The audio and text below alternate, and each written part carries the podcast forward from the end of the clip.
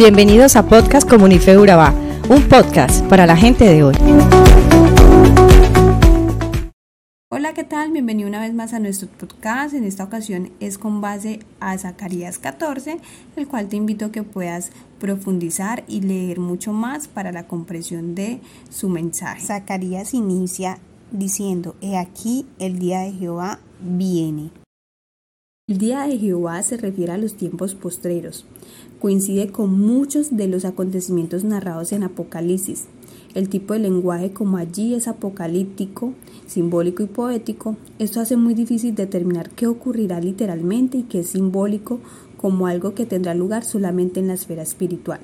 De lo que sí hay un claro testimonio en la nueva traducción viviente es que el Mesías regresará de forma visible. Retorno descrito en el versículo 4.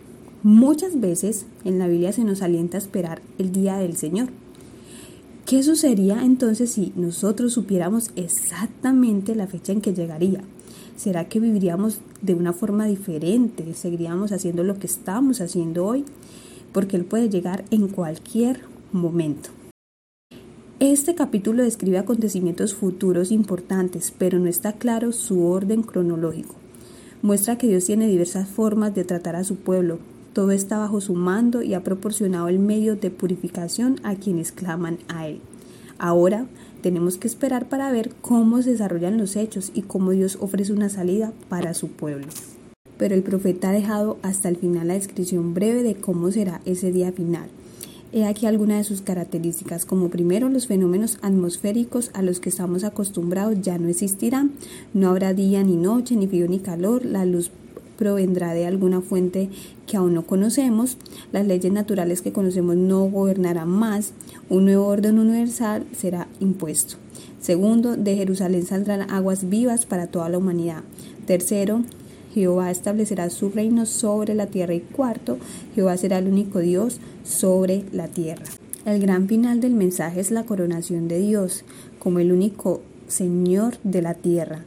Como lo mencionó anteriormente el profeta, el nombre de Dios será el único, no tanto como nombre, más bien es como el establecimiento de su reino basado en el monoteísmo universal.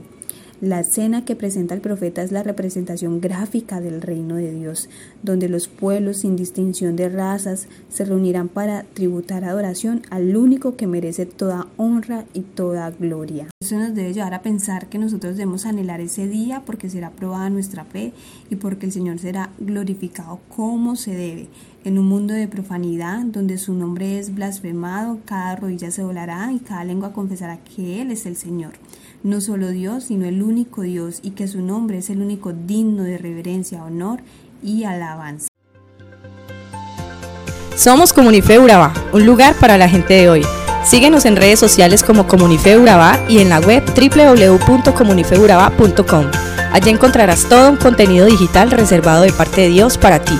Nuestras reuniones miércoles 7 y 30 pm, toda una experiencia de oración y domingos 9 y 30 am destacamos la importancia de Dios en nuestra vida al compartir en familia. Te esperamos.